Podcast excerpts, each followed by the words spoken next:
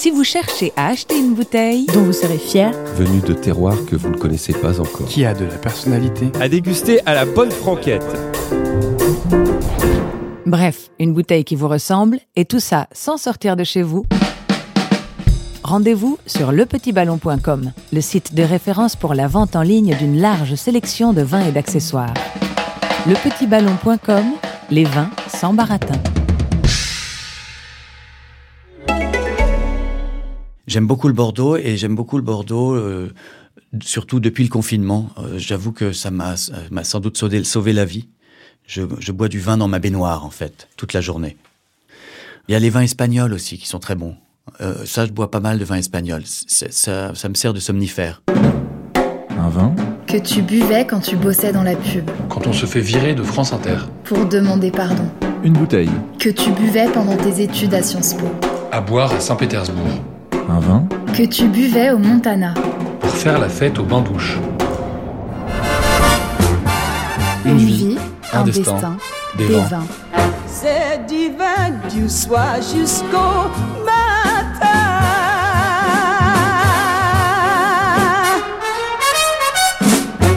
C'est divin.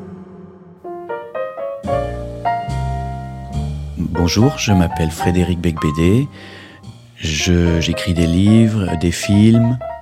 Et puis, qu'est-ce que j'ai fait d'autre? J'ai fait de la publicité, autrefois. Et là, je viens de lancer ma vodka biologique. Un vin Une bouteille.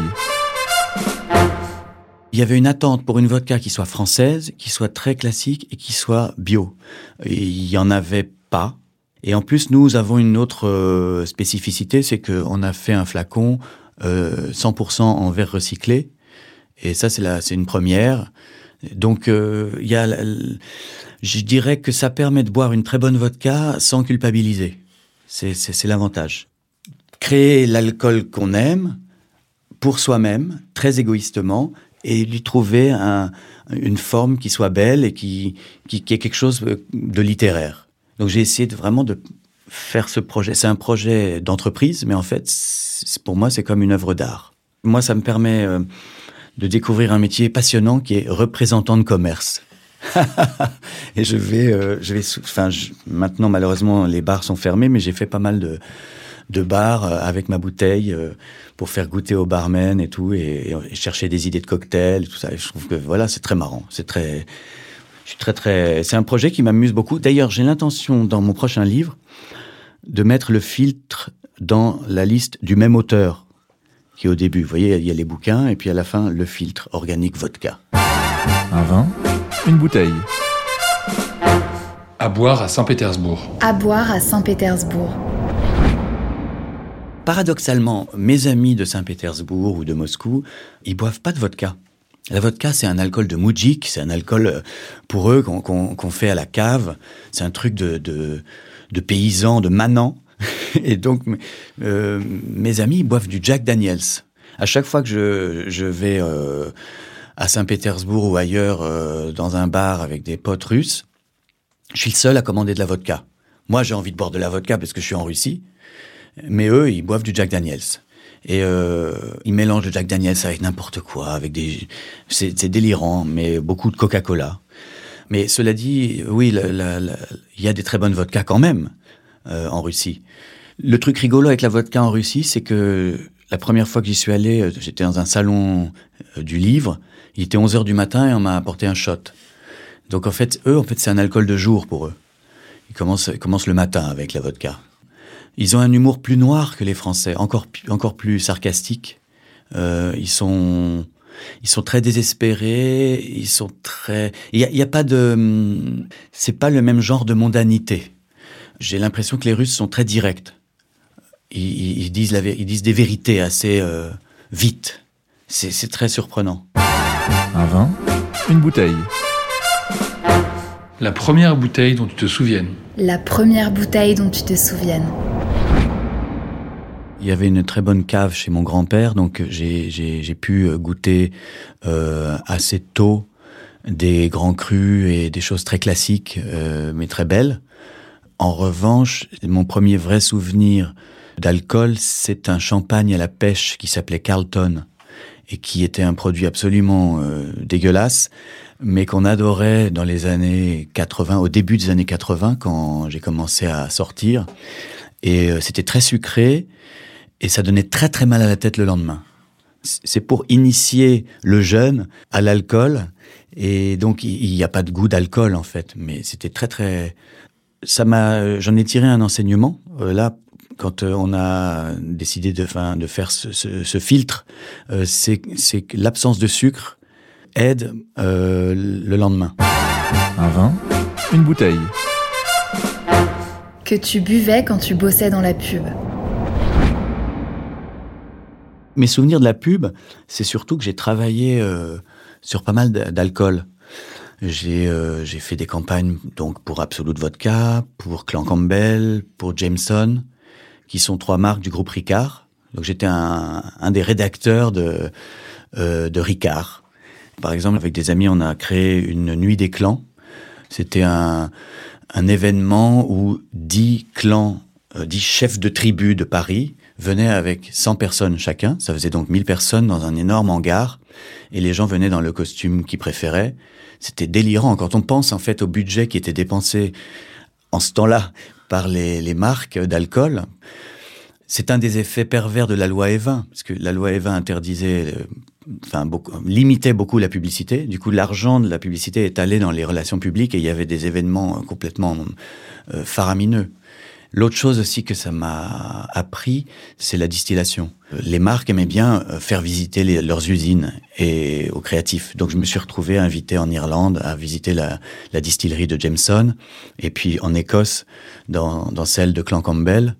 Et c'était euh, des voyages euh, extraordinaires. C'était vraiment très intéressant, très beau, très poétique. Et notamment, je, pardon, je vous raconte en longueur toute mon histoire. Quand je suis allé, donc le clan Campbell, c'est un vrai clan écossais avec euh, des, vieux messieurs en kilt et tout ça.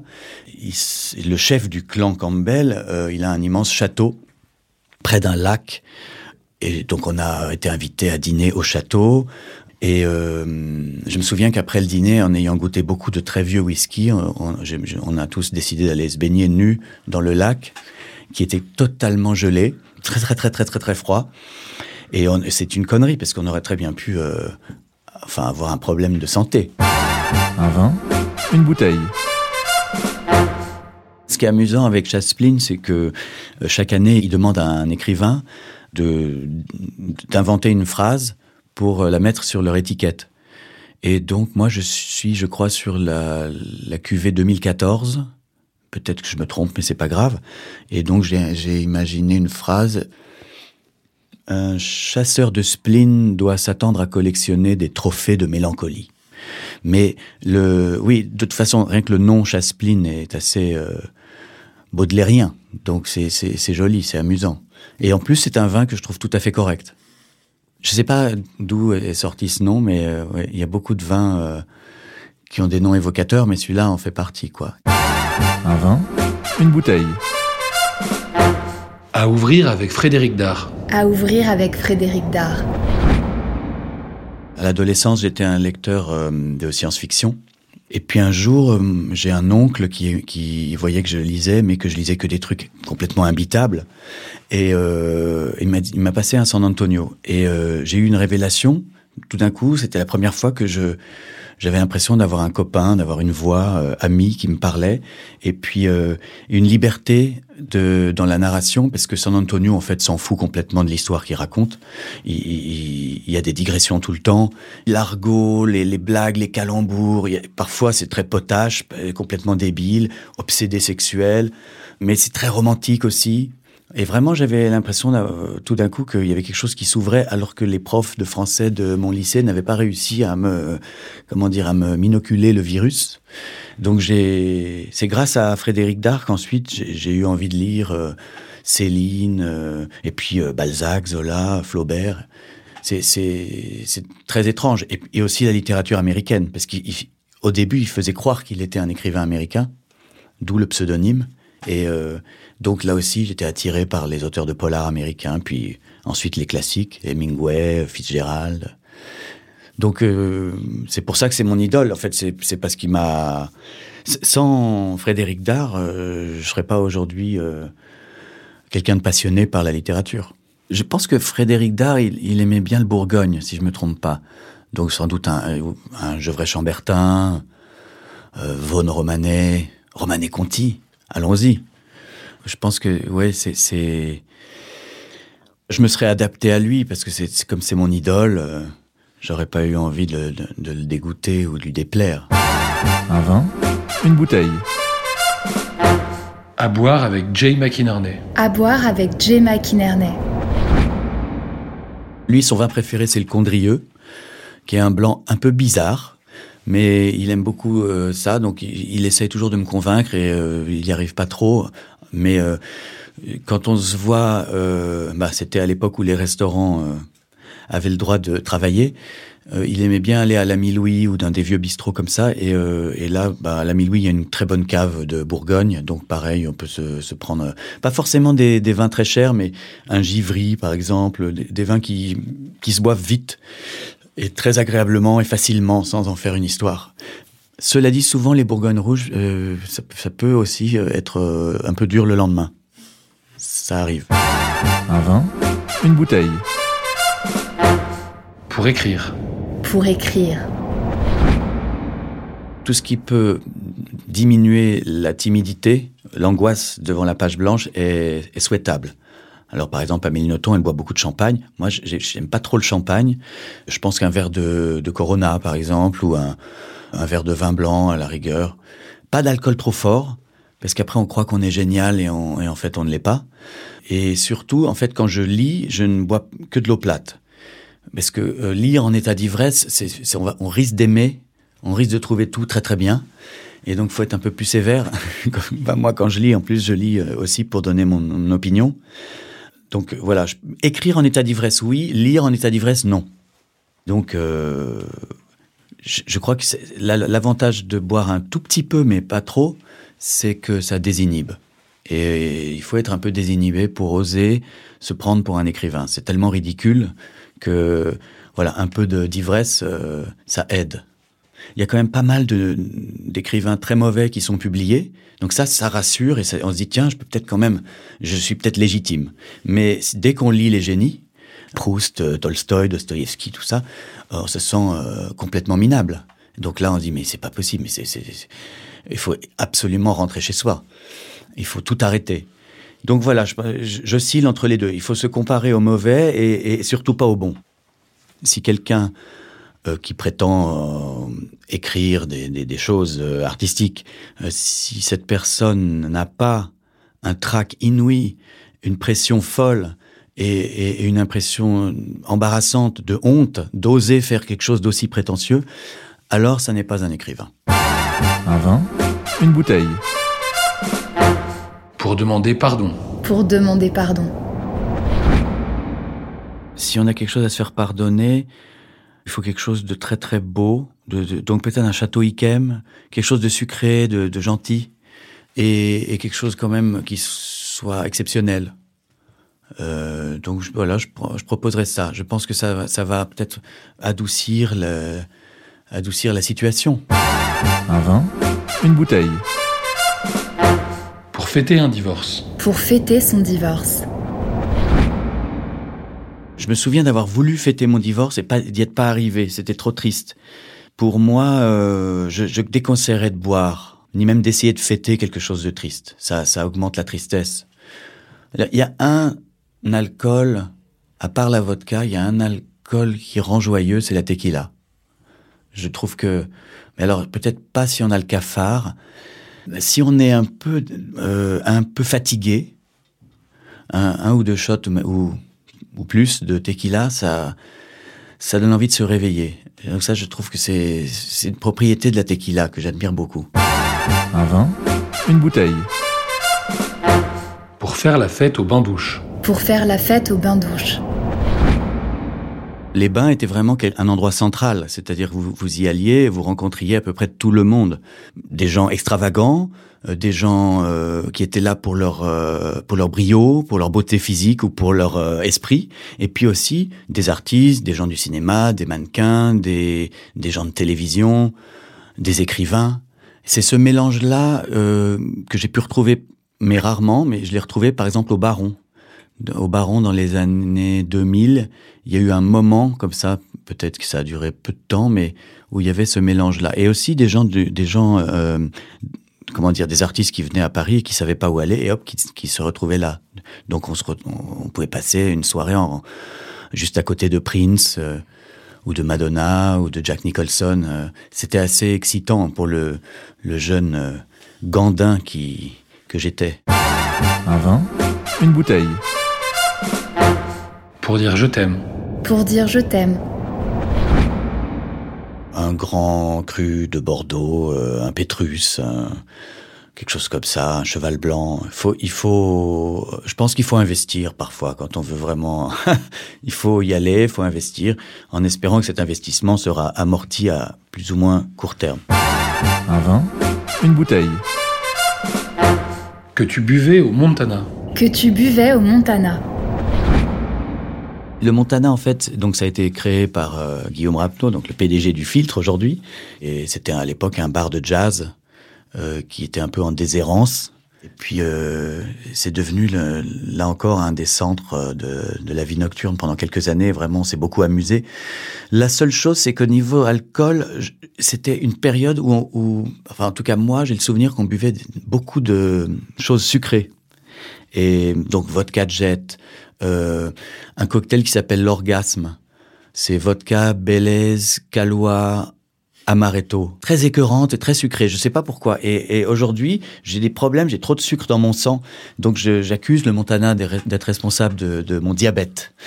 Et euh, je sais pas pourquoi. C'était des shots tout le temps, des shots de choses très très sucrées. Un vin, une bouteille. À commander au Café de Flore. À commander au café de Flore. C'est le premier endroit qui a pris le filtre, donc je commande un filtre. Alors ils font plusieurs cocktails et ils ont une manière de les servir assez amusante dans un verre ballon posé sur de la glace. C'est assez, esthétique avec la bouteille à la table.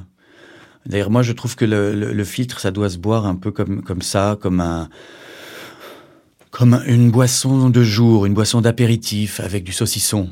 C'est pas du tout une vodka qui, doit, qui est réservée au saumon ou au caviar. Je pense qu'il faut il faut imaginer un verre de vodka à 19h15 avec une assiette de jambon ou de pâté de campagne. Ça me plaît bien. Je, ce quartier a déjà euh, une légende. Donc, quand nous créons le prix de Flore euh, en 94, euh, le Flore euh, n'est plus le Flore de la de cette époque-là. Mais en revanche, l'idée c'était de restaurer, reconstituer, maintenir cette, euh, cet esprit. L'esprit de Saint-Germain-des-Prés, c'est quoi? C'est qu'on on, on fait la fête, mais en, tout en se lamentant euh, de manière très poétique. Euh, on, voilà. Ce qui était drôle, c'est que ce qu'on a appelé les existentialistes, c'était des gens qui lisaient Sartre, Camus, mais en même temps, c'était aussi des gens qui dansaient dans des caves euh, en écoutant du jazz. Donc il y a, il y a toujours eu ce, ce mélange de d'artistique ou de littérature et de et d'autodestruction. Et c'est c'est ça qui me plaît. Un vin, une bouteille. À ouvrir chez toi à Guétari. À ouvrir chez toi à Guétari. J'ai la chance d'avoir un, un caviste euh, assez euh, intéressant dans le coin qui me fournit en. Moi, il faut dire que je suis pas encore passé au vin euh, bio ou nature. C'est paradoxal parce que la, la, vodka que je fais, elle l'est. Donc c'est plutôt des, des Bordeaux. Euh, Il y en a un que j'adore en ce moment, c'est le Château Magdeleine. Je bois du Château de Salles, du Château Saint-Pierre, du Château d'Assaut, du Trollon-Mondo. C'est des- vins assez classiques de, de Bordeaux. C'est- dû à mon grand-père. Comme j'ai été éduqué comme ça et habitué à boire des, des vieux rouges carafés servis voilà, avec un cérémonial, j'ai- j'ai tendance à aimer ça. Un vin, une bouteille. J'ai quitté Paris en 2017 et euh, je pensais pas que ça que ça me manquerait pas. Et Paris, quand je reviens, je suis émerveillé par les monuments. Je suis très heureux de voir mes amis, mais euh, je sens une euh, tension euh, et une tristesse que je ne remarquais pas quand je vivais là. Et ma vie a totalement changé maintenant. J'ai un jardin, je vois la mer, la montagne. J'ai deux enfants de deux ans et quatre ans. Ça, pa- ça a plus rien à voir. Bah, c'est- je trouve que c'est, en fait, c'est intéressant de changer complètement de vie parce que je suis contre le déterminisme. J'ai envie, euh, j'ai eu envie un peu de de- d'essayer autre chose. Euh, donc maintenant, je suis, euh, c'est c'est ridicule. Hein, je, je, cultive par exemple des framboises dans mon jardin. Enfin, je plante des arbres. Euh, je, je, vais au marché choisir des fruits et légumes. Tout ça est, je sais, parfaitement grotesque. Ce qui est assez inouï, c'est qu'on puisse vivre euh, trois fois mieux pour trois fois moins cher. Ça aussi, ça m'a frappé. Parce que mes livres se vendaient bien dans les années 2000 et puis ça a baissé un petit peu avec le temps. Et donc, euh, j'avais plus euh, le- les moyens de flamber à Paris. Euh, mais en revanche, euh, si vous quittez Paris, vous pouvez redevenir pas riche, mais disons que ça peut. C'est assez, assez étonnant, ça, de se rendre compte à quel point à Paris, en fait, on, on paye cher pour une vie de merde. Un vin, une bouteille. Que tu buvais pendant tes études à Sciences Po. Que tu buvais pendant tes études à Sciences Po. À Sciences Po, eh bien, il y avait beaucoup de fêtes, oui, parce qu'on était des étudiants et on sortait énormément. Et il y avait- moi, j'organisais un truc qui s'appelait le Cacas Club, avec euh, une centaine de, de garçons et une centaine de filles. On faisait des balles costumés. Ça buvait pas mal, oui, bien sûr. Mais mon souvenir à Sciences Po le plus marquant, c'est les garden parties. Récemment encore, il y a eu une garden party euh, dans le jardin euh, à l'intérieur de, de l'Institut d'études politiques euh, rue Saint-Guillaume. Et je me souviens d'avoir bu un morito avec Olivier Duhamel. Et ça fait bizarre euh, quand rien d'y repenser maintenant. Alors attention, parce que moi, mes souvenirs de Sciences Po sont pas euh, ceux d'aujourd'hui. Moi, c'est dans les années 80 et nous sommes 40 ans plus tard. Il y a des choses, beaucoup de choses ont changé. Il y a eu notamment pas mal de euh, des étudiants étrangers, des étudiants euh, qui ont été aidés euh, de zones d'éducation prioritaire et tout ça. Donc c'est beaucoup plus mixte aujourd'hui qu'à mon époque. Un vin, une bouteille. Quand on se fait virer de France Inter. Quand on se fait virer de France Inter. Je me souviens d'être allé euh, à la machine à café et d'avoir pris un café dans le, dans le silence euh, absolu de mon in- inefficacité. Les collègues euh, euh, ne comprenaient pas ce sabordage. Et finalement, moi, je me sentais libéré. J'ai bu mon café, je suis parti. Mais c'est ce qui est triste, c'est le regard des gens sur, soi. Quoi. Moi, je trouve, je croyais que j'étais drôle. J'avais déjà essayé de partir et de, j'avais proposé ma démission plusieurs fois et tout. Et et puis bon, bah, ils insistaient pour que je reste et tout ça. Et puis finalement, j'ai j'étais fatigué, quoi. J'étais fatigué. C'était pas mon truc. J'y arrivais pas. Je, je, je, je, n'arrivais pas à faire exactement le type euh, de commentaires de l'actualité euh, ricanant que- qui était demandé. Pour, par exemple, si c'était ce matin, euh, commenter les décisions de Jean Castex ou des trucs comme ça, j'y arrivais pas. Et donc, je faisais des choses absurdes, comme le spa auditif ou des choses complètement qui, qui étaient décalées, quoi. Euh, mais je, je sais pas, c'était, c'est juste que j'avais peut-être pas le talent pour euh, pour faire ce que ce que font les humoristes. C'est une sorte d'esclavage euh, où il faut, quand même arriver à provoquer le rire euh, à chaque chaque phrase quasiment. Et c'est un art que j'ai pas du tout. Et puis progressivement, j'ai dû sans doute pas me sentir à ma place. Donc du coup, je sais pas si c'est conscient ou pas, mais un jour, je suis arrivé sans rien. Et puis voilà, je me disais, on va voir ce qui se passe, quoi parce que j'arrivais plus? Mais ça m'a, euh, c'est une anecdote sans importance, mais ça m'a inspiré un livre, L'homme qui pleure de rire, euh, qui est sorti euh, l'année dernière et qui, je pense, parle, parle de ça, essaie d'analyser ça. Pourquoi est-ce qu'on a cette obligation de rire si on n'a pas envie d'être drôle? On n'est pas obligé d'être drôle non plus. Il y a, quelque chose qui est presque pas humain dans le- l'efficacité radiophonique maximale. Là, vous voyez, on, on est ensemble, euh, je peux bafouiller, euh, il y a des temps morts, vous n'êtes pas en train de me dire d'être efficace. J'aime bien la mollesse, en fait. Mais les silences, les, les moments d'embarras, euh, ils ont une humanité aussi. Donc bon, voilà. J'essaie peut-être d'excuser mon- ma nullité. Un vin, une bouteille. La dernière que tu aies bu. La dernière que tu aies bu. À Le Filtre hier soir, euh, à l'hôtel La Louisiane, avec quelques amis. Euh, vraiment, je voudrais prévenir euh, les gens qui nous entendent. Faites très attention parce que le filtre, c'est une vodka qui se boit trop facilement. Comme elle n'a pas de sucre ajouté, du coup, elle, descend comme de l'eau en fait. Et c'est quand même 40 degrés d'alcool, donc faut consommer avec modération. Un vin, une bouteille. À apporter sur une île déserte. À apporter sur une île déserte. J'ai jamais goûté euh, la Romanée Conti. Alors c'est peut-être la, la- c'est peut-être banal de dire ça, mais je n'ai jamais eu cette chance. Euh, je me demande ce que c'est. Qu'est-ce que ça a de, de plus que les autres pour être euh, si rare? C'est censé être quelque chose d'exceptionnel que je connaîtrais peut-être jamais. Bon, alors je sais, sais pas si sur une île déserte il faut emporter une bouteille de Bourgogne euh, euh, parce que c'est un vin qui doit pas être bu euh, chaud. Une île déserte, a priori, j'imagine un endroit tropical. Donc peut-être que ce que j'emporterais sur une île déserte, ce serait plutôt un congélateur avec des glaçons.